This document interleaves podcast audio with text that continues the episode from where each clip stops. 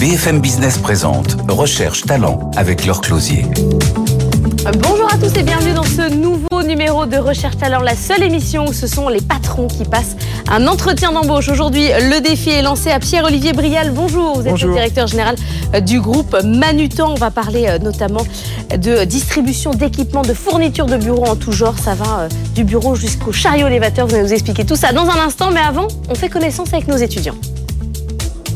Bonjour à tous, je m'appelle Enzo Trouillet, actuellement étudiant en master finance à l'IESEC School of Management. Je suis vice-trésorier de l'IESEC Conseil Paris, une des meilleures juniors entreprises de France, ainsi que cofondateur d'Aveco, une agence de conseil en développement web. Aujourd'hui, j'ai la chance de pouvoir interviewer Monsieur Brial afin de mieux comprendre la stratégie long terme du groupe et de connaître les opportunités de développement au sein de l'entreprise. Bonjour, je m'appelle Maxime, j'ai 20 ans et je suis étudiant en master à l'IESEG. Je fais également partie d'IESEG Conseil Paris, la junior entreprise de l'école. Je suis ravi d'avoir l'opportunité d'interviewer Pierre-Olivier Brial, le directeur général de Manutan, une entreprise que j'admire particulièrement en tant qu'entreprise française familiale qui est devenue le leader européen de son secteur. Moi, c'est Aurélien Guimont, actuel trésorier de la CNJE et anciennement trésorier de la structure CY Junior Engineering à CY Tech, une école plutôt en informatique et généralement en ingénieur. Euh, je suis actuellement en CDI en cybersécurité et j'ai très hâte de rencontrer euh, Monsieur Brial pour euh, bah, discuter avec lui des enjeux de son entreprise et de sa posture par rapport aux cybercriminalités qui existent aujourd'hui sacré euh, profil qu'on a avec nous euh, ce matin. Enzo, Maxime et Aurélien, bonjour à tous les trois. Merci d'être avec nous euh, ce matin. Qui connaissait Manutan avant de préparer l'émission De nom. De nom. aussi. À moitié. Vous êtes allé regarder ce que ça faisait Oui, exactement, évidemment. Mais avant, Pierre-Olivier Brial, Manutan, un groupe familial quand même, 2200 collaborateurs, 946 millions d'euros de chiffre d'affaires, tout ça avec de l'équipement et de fournitures pour le bureau, mais pour l'industrie aussi. Oui, oui l'industrie, les entrepôts, même le mobilier scolaire. On est très présent dans les collectivités locales. 100% familial, effectivement, créé il y a presque 60 ans, voilà, qui distribue aujourd'hui euh, par une plateforme d'e-commerce plus de 700 000 références, des commerciaux qui aident nos clients à optimiser leurs achats, et puis beaucoup de projets aussi d'équipe design euh, qui aident nos clients dans l'installation de salles de réunion. De... Vous avez aussi votre propre matériel. Hein oui, oui, on a 25% aujourd'hui du chiffre d'affaires qui est réalisé avec la marque Manutan. Est-ce que vous êtes prêt Je suis prêt. Eh bien, c'est parti. Vous allez faire face à nos euh, trois étudiants. Je commence avec vous. Enzo, qu'est-ce que vous avez envie de demander à, Pierre-Olivier Brial? Alors déjà, bonjour à vous deux. Bonjour. Merci pour l'invitation. Euh, tout d'abord, j'avais une question sur votre développement à l'international. Pour remettre ma question dans le contexte, vous avez aujourd'hui 28 filiales dans 17 pays en Europe. Ces dernières années étaient rythmées par de nombreuses acquisitions. Mais donc, quelle serait, quelle est votre stratégie d'acquisition en ce moment, actuellement, en Europe, et est-ce que vous envisagez un développement à l'international?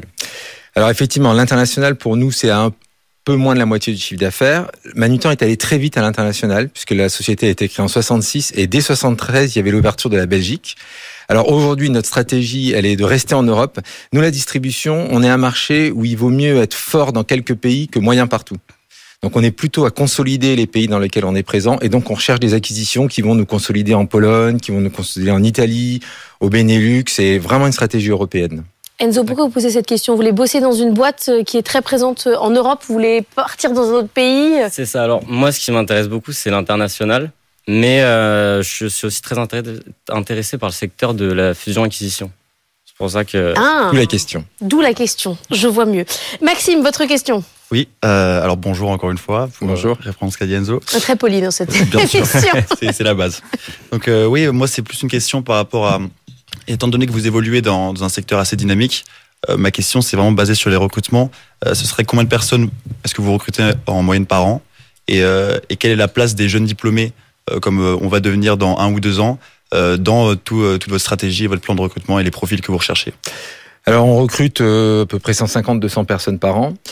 Euh, Jeunes diplômés, alors on privilégie beaucoup l'apprentissage.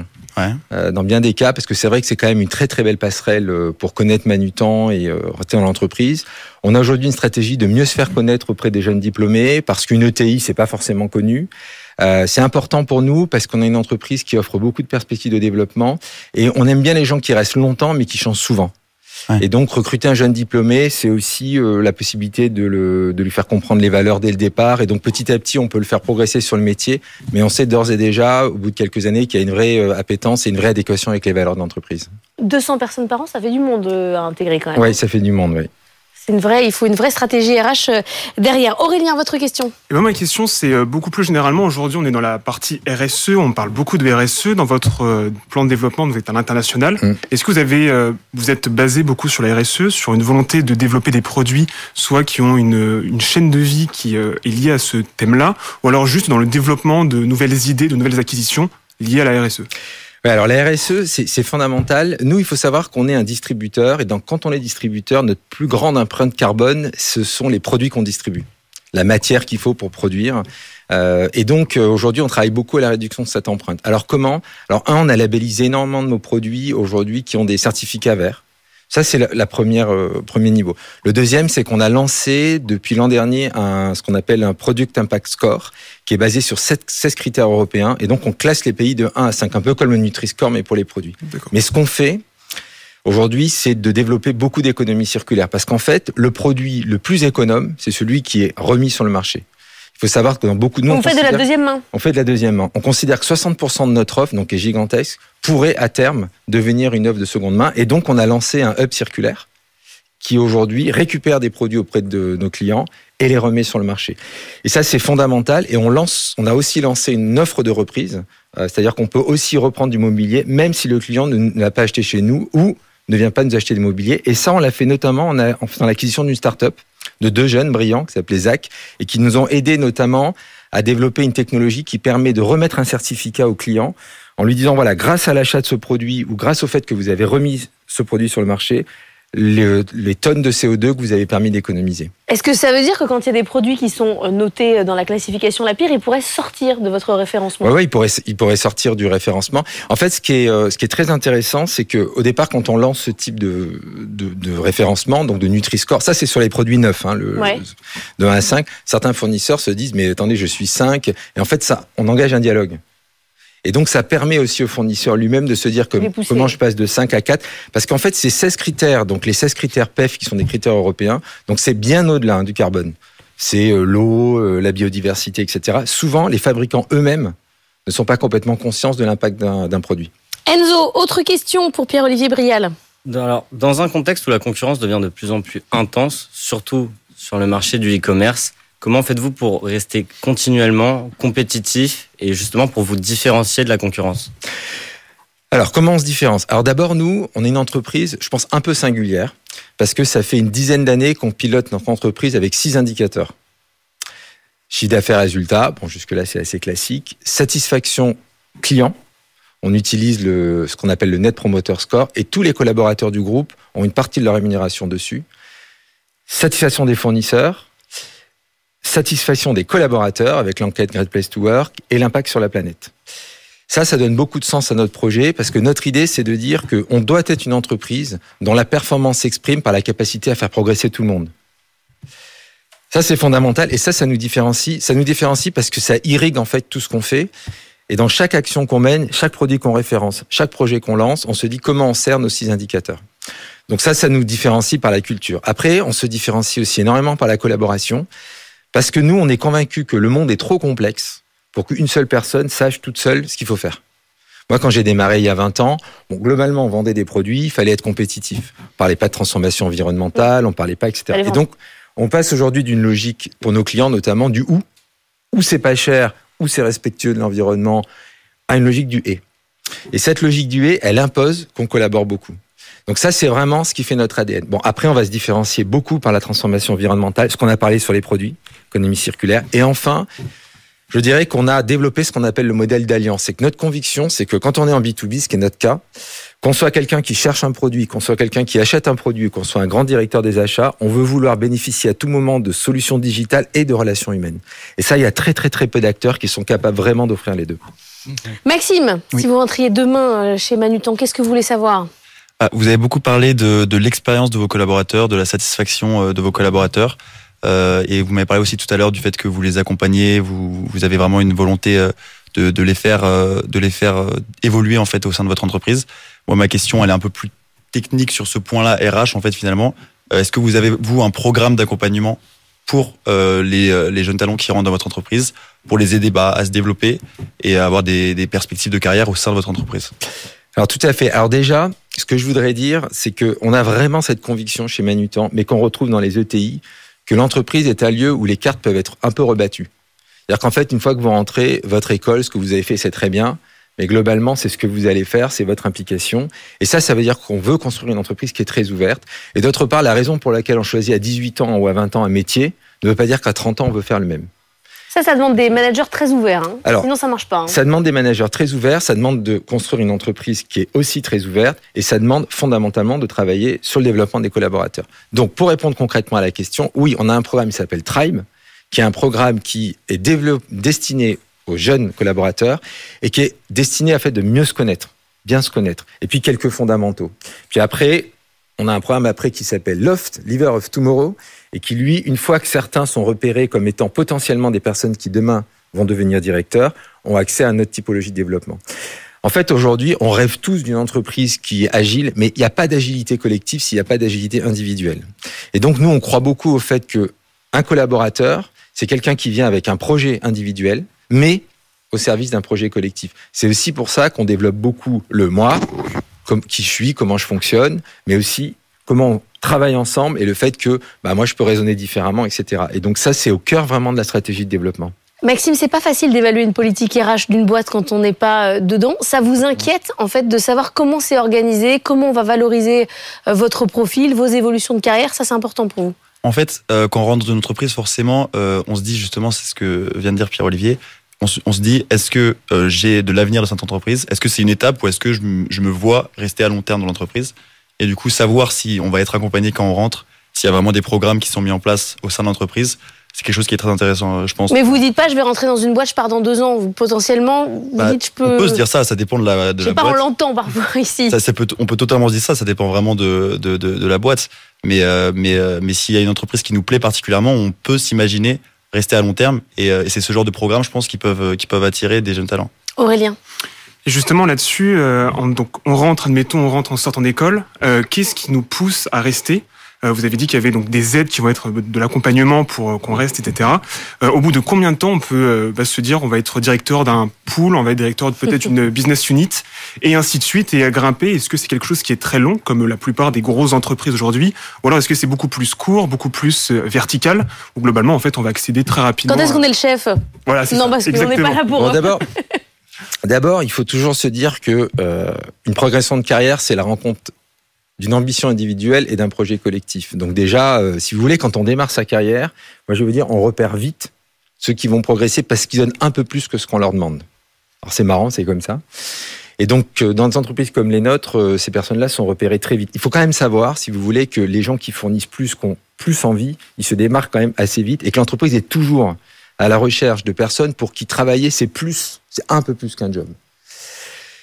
Ça peut aller très vite, c'est-à-dire qu'au bout de deux, trois ans, on peut commencer à manager. Aujourd'hui, nos directeurs, par exemple, la semaine dernière, on a eu euh, un directeur qui a une trentaine d'années, euh, 20, 28, 29 ans. Donc, ça peut aller assez vite. Moi-même, quand je suis entré chez Manutan, je suis entré il y a 22 ans. je pensais rester deux ans, ça fait 22 ans que j'y suis. Je plaisante, mais c'est vrai, quand on rentre dans une entreprise, et j'ai été directeur très jeune parce que j'avais euh, j'avais 30 ans. Euh, notre directeur de l'économie circulaire a 30 ans. Donc, euh, donc après, c'est vraiment une question Il de va pas attendre Aurélien d'avoir 45 ans pour être directeur cybersécurité, par exemple. Ah bah non, j'espère pas, non. Non, c'est-à-dire que s'il est bon vraiment, Ah bah oui. il va pouvoir même Mais- manager des équipes qui sont plus âgées. euh, Ouais, après, après, euh, manager, directeur, c'est pas une fin en soi. C'est-à-dire que oui. euh, nous, on offre des évolutions. Certaines personnes n'ont pas envie de manager ni d'être directeur, par contre, ont envie de progresser. Et c'est là qu'il faut développer des filières d'expertise. Parce que manager, ça veut dire qu'à un moment donné, Vous êtes plus dans le cambouis. Hein, on n'est plus dans le cambouis, et ça veut dire aussi que sa réussite, c'est plus la sienne, c'est celle des autres. Stratégie, oui. C'est euh, c'est vraiment, moi je pense qu'il faut aimer, il faut aimer euh, les gens avec tout ce que ça veut dire, c'est-à-dire les côtés positifs, mais les côtés aussi négatifs. Manager, c'est pénible aussi, euh, de temps en temps, c'est ce qu'on veut donc, dire. Donc c'est pas une fin en soi, c'est-à-dire que nous on, a, on développe des filières de techniques, c'est-à-dire personne qui dit à la cybersécurité, moi mon objectif c'est d'être senior et je veux tout le temps être formé. Quelqu'un qui dit moi je veux prendre le département de cybersécurité. Et directeur pour moi c'est encore un peu autre chose. C'est des droits et des devoirs. Donc tout le monde n'a pas envie, tout le monde n'est pas fait pour, mais ça ne veut pas dire qu'on peut pas faire très belle carrière sans forcément suivre la filière management. Donc effectivement, donc c'est pas l'âge, c'est euh, la, l'appétence pour euh, bah, tel ou tel poste qui euh, nous permet. Vous allez pouvoir être chef très bientôt. C'est la maturité c'est aussi. ce que j'entends. Hein. Certains sont président de la République à 39 ans. C'est vrai, parfois ça va vite. Premier ministre, parfois, y en a, même plus jeune. C'est ça, il y en a qui sont matures très vite. Question salaire, parce qu'il nous reste dans l'entretien versé 1 minute 30. Là, on est sur des Master Corporate Finance. On est sur quel type de, d'entrée en matière de salaire s'ils viennent chez vous? Dans les salaires du marché, donc ça va être dans les 40 000, euh, quelque chose comme ça, j'imagine. Moi, je suis pas totalement au fait des tout derniers, des tout dernières grilles de salaire, mais pour le coup, c'est aussi quelque chose sur lequel on s'est vraiment professionnalisé parce qu'on a vraiment maintenant un département euh, qui est en charge de benchmarker les salaires, de proposer des salaires. Donc on est vraiment aujourd'hui dans la, dans la bonne moyenne des marchés. Mais est-ce que s'il y a compétition avec une autre entreprise, parce que les grilles c'est bien, mais parfois ça empêche d'aller un peu au-delà quand il y a une compétition, vous êtes quand même sur, euh, sur un marché où il y, a, il, y a, il y a de la compétition sur les, sur les talents, vous pouvez aller au-delà ou pas? On peut aller au-delà. Après nous on, a, euh, on se fixe donc des, on va dire des, des barils, enfin des, des, normes en fait pour des métiers. Aller très au-delà, après c'est aussi, il faut faire attention au collectif. C'est-à-dire qu'après, après aller très au-delà, c'est aussi à un moment donné déstabiliser en interne, le collectif. Compliqué. Ouais, on déstabilise en interne. Donc sur un jeune diplômé, bon souvent on va être dans la dans la bonne fourchette du, mar du marché. Après c'est vrai que dans la avec l'évolution, il peut y avoir des vraies différenciations euh, de salaire en fonction de sa performance, en fonction de sa maturité, etc. Mais on est compétitif. Après on on cherche pas non plus à attirer des, enfin à créer des phénomènes de stars où des gens sont complètement payés par rapport à, à une réalité marché, mais on est, on est adaptable. Ouais. 40 000, c'est votre fourchette de, de, marché que vous attendez ou c'est un peu plus? C'est peut-être un peu plus. Je sens que c'est plus 45. ah oui, Je le sens, le marché attendez, plus vite. C'est hors variable, hors participation, ah oui, hors centre sportif. Et sans ouais, attendez, on a là, là, si on discute, on évidemment, on un petit peu le, ce qui reste les à côté faut, faut pas et la trop. mutuelle. Je les connais, hein, faut pas partir trop. Faut... Et il y a une très très belle cantine. Pierre-Olivier Brial, vous allez rejoindre la régie, on va débriefer Avec plaisir, de votre merci. entretien d'embauche euh, aujourd'hui. Recherche talent sur BFM Business. Maxime et Aurélien, vous étiez face à notre patron du jour, Pierre-Olivier Brial, directeur général du groupe Manutan. Enzo, est-ce que ça vous a donné envie de rejoindre un groupe comme ça? Tout à fait. Je trouve que déjà le, principe des ETI, les, les groupes d'ETI sont très intéressants. Euh, alors pourquoi pas à moyen terme? Peut-être pas à court terme parce que je souhaite quand même découvrir plus l'international comme le continent asiatique qui est très intéressant. Mais à moyen terme, c'est quelque chose qui, qui m'intéresserait surtout dans le département. Euh, C'est-à-dire que ça allume une petite étincelle de, de, Ouais, dans votre fait. tête. Exactement. Vous, c'est les fusions-acquisitions, c'est votre truc. Vous voulez euh, rejoindre un gros cabinet ou? Non, pas forcément un cabinet, mais euh, c'est un domaine qui m'intéresse et que je souhaiterais développer. ETI familial Ça, ça, ça C'est- vous a marqué? C'est particulièrement ce que j'ai bien aimé justement sur Manutan euh, quand j'ai pu faire les recherches. Euh, j'ai bien aimé justement ce côté familial. Euh, ça, re- ça dégage une vraie, une vraie culture d'entreprise très conviviale. Donc j'ai particulièrement apprécié euh, ce côté-là. Maxime, est-ce que la politique RH vous a convaincu? Justement, moi, c'est euh, un peu l'accompagnement, c'est un peu les questions que j'ai posées. Ça m'a, ça m'a, ça m'a assez convaincu. Euh, en revanche, moi, je sais pas exactement ce que je veux faire plus tard. Je sais que je veux travailler en corporate finance, mais euh, c'est tellement, c'est tellement large comme sujet que faut, faut que j'arrive à, à mieux comprendre au sein de Manutan quelles sont, euh, quelles sont les opportunités que je pourrais avoir. Euh, mais c'est vrai que la politique RH et le fait de vraiment être accompagné et de pas se sentir comme, euh, comme un, un grain de sable au milieu du désert et de se sentir vraiment, euh, on arrive dans l'entreprise et, et on est accompagné, je trouve, je trouve ça pas mal et, et ça, ça, ça donne envie au moins de s'y essayer. Ça veut dire que par exemple, vous, si on vous propose un poste en 100% télétravail, vous débrouillez tout seul, ça va pas vous aller? Alors, Vous avez là, besoin d'être accompagné? Je sais pas si j'ai besoin d'être accompagné. Euh, je trouve que la question du télétravail peut-être est pas vraiment euh, le, le même problème que euh, j'arrive dans une entreprise et je sais pas si j'ai de, de l'avenir dans cette entreprise. Ouais. Et le télétravail, c'est aussi la- le problème de euh, bah on on a on a plus le côté social, on rencontre plus on rencontre moins de personnes. C'est un peu c'est un peu une problématique différente, je trouve. Mais quand même, ce que je veux Mais- dire là-dedans, c'est ouais. le manager, c'est la place du manager et le fait qu'à la fois il vous guide dans votre quotidien, mais il vous donne aussi une perspective. Vous avez besoin En fait, qu'on vous fixe un cadre. J'ai pas besoin, justement, j'ai pas besoin qu'on me fixe un cadre. Ah. J'ai besoin de savoir que je peux me le fixer moi-même et j'ai besoin de savoir que j'arrive dans une entreprise et que si je me dis euh, je veux évoluer dans cette entreprise, C'est possible. Et il y a pas de, j'ai pas de limite et j'ai pas des, des gens qui m'empêchent d'évoluer et de faire ma propre carrière. Et j'ai l'impression qu'ils ont la culture de l'individuel là-dessus qui est assez développée, donc c'est quelque chose qui m'a qui m'a particulièrement attiré. Aurélien, vous aussi, la culture euh, de la performance individuelle, la possibilité d'évoluer vite quand on est très bon. Voilà, parce que voilà, des gens évidemment qui sont très bons. Sinon, on les Effectivement. invite pas. Effectivement, et puis en plus de ça, aujourd'hui, euh, moi donc j'ai suivi un parcours cyber, donc c'est l'informatique aujourd'hui a une place particulièrement importante dans les entreprises, et le fait de savoir que bah, on ne sera pas juste la partie euh, technique pure, mais on a une chance de pouvoir avancer, de pouvoir aller Mm. plus loin, de pouvoir manager des équipes. Euh, bah, ça, pareil, ça m'intéresse vraiment beaucoup euh, le fait de, de voilà d'avoir cette cette possibilité-là. Vous, typiquement, avec un profil cybersécurité, vous allez pouvoir trouver du travail à peu près où vous voulez. On était avec le patron d'Orange sur la partie cybersécurité. Les besoins en recrutement sont fondamentaux. Une boîte comme Manutan, ETI familiale, vous vous dites quoi? Je l'attends, c'est trop Bah, petit. pourquoi pas? Bah non, justement, en fait, euh, aujourd'hui, la cyber, il y en a partout. Il y a dans les grands groupes, ils sont déjà armés euh, jusqu'aux dents pour euh, pour les, les cybermenaces. Et justement, une boîte euh, pas forcément énorme, mais qui a un site de e-commerce, donc il y a quand même une surface d'attaque assez grande. Bah justement, il y a du défi euh, beaucoup plus que dans un gros groupe du 440 où justement ils ont déjà ils sont blindés derrière. Et euh, donc là, il y a vraiment de, l'enjeu du défi. Et ça, j'aime bien. Mais je sens chez vous, chez vous trois, une problématique qu'on retrouve régulièrement chez quand même nos jeunes et, euh, même moi quand j'étais plus jeune. C'est-à-dire qu'il va falloir faire au départ quand même des tâches qui sont pas drôles. Vous allez pas être chef dans les cinq minutes. Ça va aller. Vous allez pouvoir passer ce moment où on ça vient va de être junior, hein. difficile. C'est la vie, hein. On vient de junior, on l'a vécu. Non mais vous êtes capable de faire le junior. Vous voulez directement tous être chef. Ah bah non, Non, non, bien sûr que Non. non, il faut, faut gravir les échelons. on Rassurez-moi. n'a pas cette prétention. Rassurez-moi. Merci à tous les trois d'être venus nous voir aujourd'hui. On va débriefer avec Pierre-Olivier Brial. Recherche talent sur BFM Business.